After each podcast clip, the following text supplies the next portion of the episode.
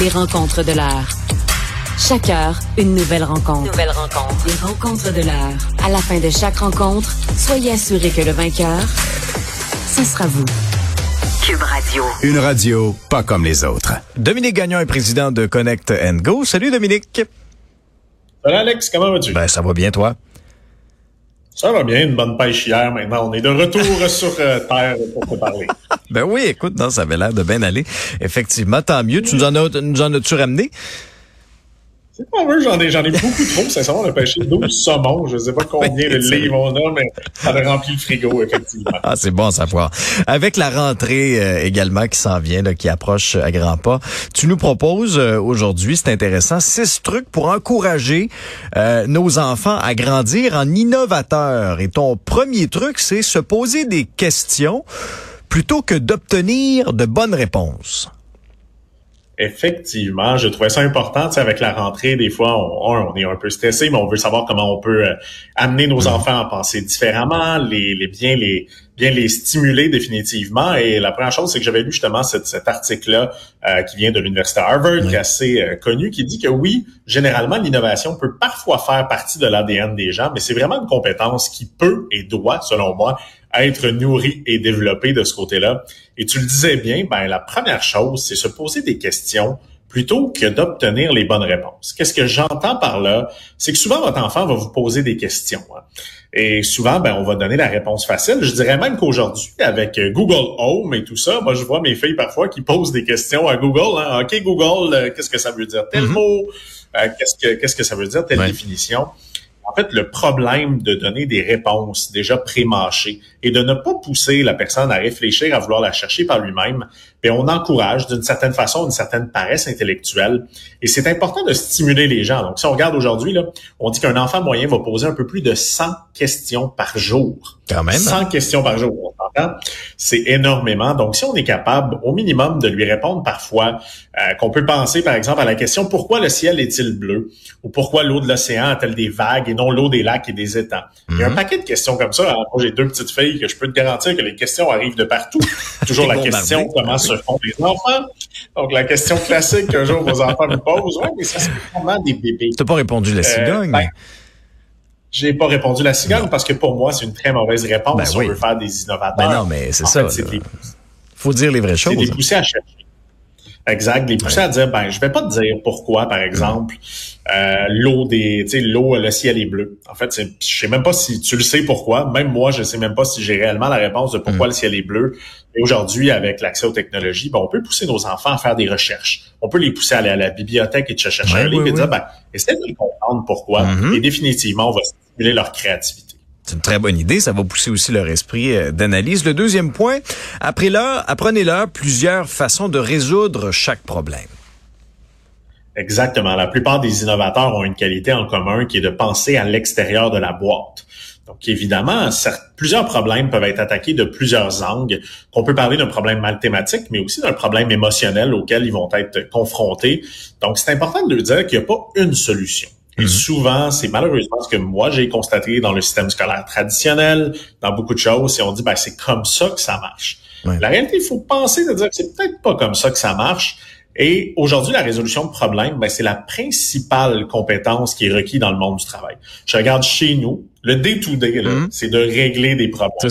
C'est de dire, OK, en ce moment, on a un problème de main-d'œuvre. Ben, comment on peut le résoudre, ce problème-là? Il y a des gens qui vont dire, ben, OK, affiche des postes sur Internet mais c'est peut-être en offrant le quatre jours semaine qu'on va le résoudre. C'est peut-être en ayant une philosophie différente. Donc, il faut pousser nos enfants à ne pas rentrer dans le c'est comme ça que ça se fait parce que c'est comme ça. Il faut pousser la curiosité, mais aussi leur dire, ben, pense comment tu pourrais résoudre ce conflit-là avec ton ami, avec ton frère. Pense à des façons différentes peut-être de le voir. Ouais. Euh, le fait de jouer à des jeux de réflexion stratégique, ça aussi, ça stimule leur créativité. Moi, je suis très compétitif, donc je ne laisse pas de chance à Charlotte après sur Monopoly. exact. Monopoly, là, c'est mon jeu. Conquérir l'entièreté des bleus. fait que ma fille, des fois, me fait les beaux yeux. S'il te plaît, prends-le pas. non. Je mets des, je mets des hôtels sur les bleus, définitivement. Mais de jouer à des jeux stratégiques, je trouve que souvent, nos enfants vont passer beaucoup trop de temps sur YouTube, sur les vidéos, euh, qui souvent un peu de contenu pertinent va pas les amener aussi à développer certains sens stratégiques. Et je trouve que de jouer à Battle Chip aux échecs que j'adore ou au Monopoly, ben ça va vraiment leur permettre de réfléchir différemment. Et après, ben, on peut aussi le faire écouter des films en lien avec ça. Hein. Le jeu de la dame sur Netflix, quand tu as joué aux, avec tes enfants mm-hmm. aux échecs quelquefois, ils commencent à comprendre. Tu ah écoute ce film-là, et qui voient la petite fille qui est devenue passionnée des échecs, ben, ça va leur plaire définitivement. Donc, je pense que les jeux dans lesquels il y a de la réflexion stratégique vont les aider à développer ce sens-là, d'être capable de bouger le bon pion au bon moment, au bon mm. endroit. Et définitivement, ça va être une compétence qui va les aider sur le marché du travail. Oui, c'est clair. Déclencher et encourager aussi la curiosité des jeunes. Hein? Ben, la curiosité, c'est la pierre angulaire de l'innovation, c'est la base de l'innovation, euh, de toujours se poser des questions, d'être curieux, de se dire comment je peux faire mieux, comment je peux résoudre ce problème.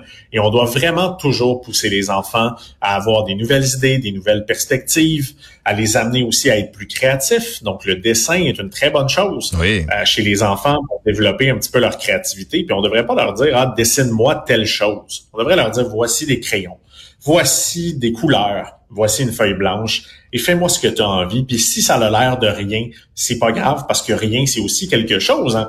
Il y a des toiles qui se vendent des millions de dollars pour de l'art abstrait. Donc, laissons nos enfants aussi exprimer cette créativité-là, puis être ouverts d'esprit sur tout ce hmm. côté-là.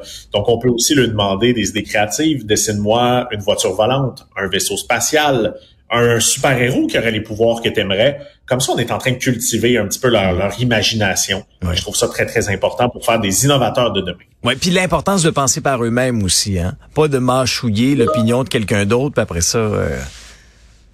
Et c'est la solution facile. Hein? C'est, ils disent souvent d'apprendre à la personne à pêcher plutôt que lui donner du poisson pour faire un parallèle avec ma mm. journée d'hier. C'est un peu la même chose. C'est pas mal pêché avec 12. oui, ben, je te dirais que mon père a nettement contribué euh, à ça pour en disant je ne suis pas le plus grand pêcheur en toute transparence J'aime pas les moustiques. Donc, le problème, c'est pas la pêche et les moustiques. Ce serait une autre discussion. Mais définitivement, il faut, euh, il faut arrêter de, de pré-marcher les réponses. Et ça, j'aimerais aussi que le système scolaire amène un peu plus ça. Moi, j'ai vu des écoles alternatives là, que je trouve vraiment intéressantes dans lesquelles le matin, tu choisis la matière dans laquelle tu vas étudier. Donc, c'est pas euh, je fais des maths du français. Non, c'est le matin, j'ai envie de quoi, j'ai envie de faire quoi? Ben, c'est un petit peu de pousser aussi mhm. ce côté-là, de penser par eux-mêmes, de faire des choix par eux-mêmes, plutôt que leur donner vraiment euh, un couloir de circulation dans lequel ils sont obligés de passer. Ouais. En conclusion, euh, ça c'est important aussi, nourrir leur appétit, leur appétit pour le risque, parce que le risque, ça peut être effrayant aussi, mais en même temps, ça peut être payant ça peut être très, très payant. En fait, euh, je crois qu'il n'y aurait pas de grands entrepreneurs sans prise de hmm. risque. Euh, je dis souvent, et j'en parlais ce matin avec mon chef des opérations sur une décision qu'on a prise, qu'on avait sous-estimé les efforts. Et je lui dis, ben, je te rappelle, François-Pierre, ce que tu m'avais dit, c'est que ce serait facile et payant. Et s'il y a une chose que j'ai appris en affaires, c'est que ce qui est facile n'est jamais payant. Ce qui est payant, c'est la difficulté, c'est le risque, c'est d'aller où les gens ne sont pas. Et il faut faire ça avec nos enfants. Il faut aussi accepter qu'ils vont échouer, accepter qu'ils vont essayer des choses, accepter qu'ils vont peut-être prendre un sport dans lequel ils ne seront pas performants qu'ils vont décider de dire j'aime pas ça, mais il faut l'essayer, il faut prendre des risques. Et malheureusement, ben, très très souvent, quand un enfant va prendre un risque et qu'il va échouer, ben on va plutôt que récompenser l'apprentissage, on va pénaliser l'échec. Et c'est important comme parent de laisser nos enfants prendre des risques, de les laisser se faire mal un peu parfois. Pour moi, ça fait partie de ça, de dire, OK, vas-y en skateboard, mets-toi un casque tu vas probablement tomber, mais tu vas prendre le risque de t'amuser. Et pour moi, c'est mm. très, très important qu'on arrête de faire des enfants qui ont tous la même couleur, qui ont tous la même façon de penser, et d'essayer d'élever des enfants qui vont être plus créatifs, plus innovants, parce que la plupart des grands succès viennent de ces gens-là. On peut penser à Elon Musk, à Steve mm. Jobs, mais aussi à un paquet d'entrepreneurs du Québec qui ont pensé différemment. Et malheureusement, ben, très très souvent, on essaie que nos enfants rentrent dans le moule. Et moi, c'est quelque chose que je trouve dangereux pour euh, la génération de demain, surtout à l'aube de la rentrée. Oui, et on a pris des notes aujourd'hui. Merci Dominique. On se reparle demain. À demain, mon cher.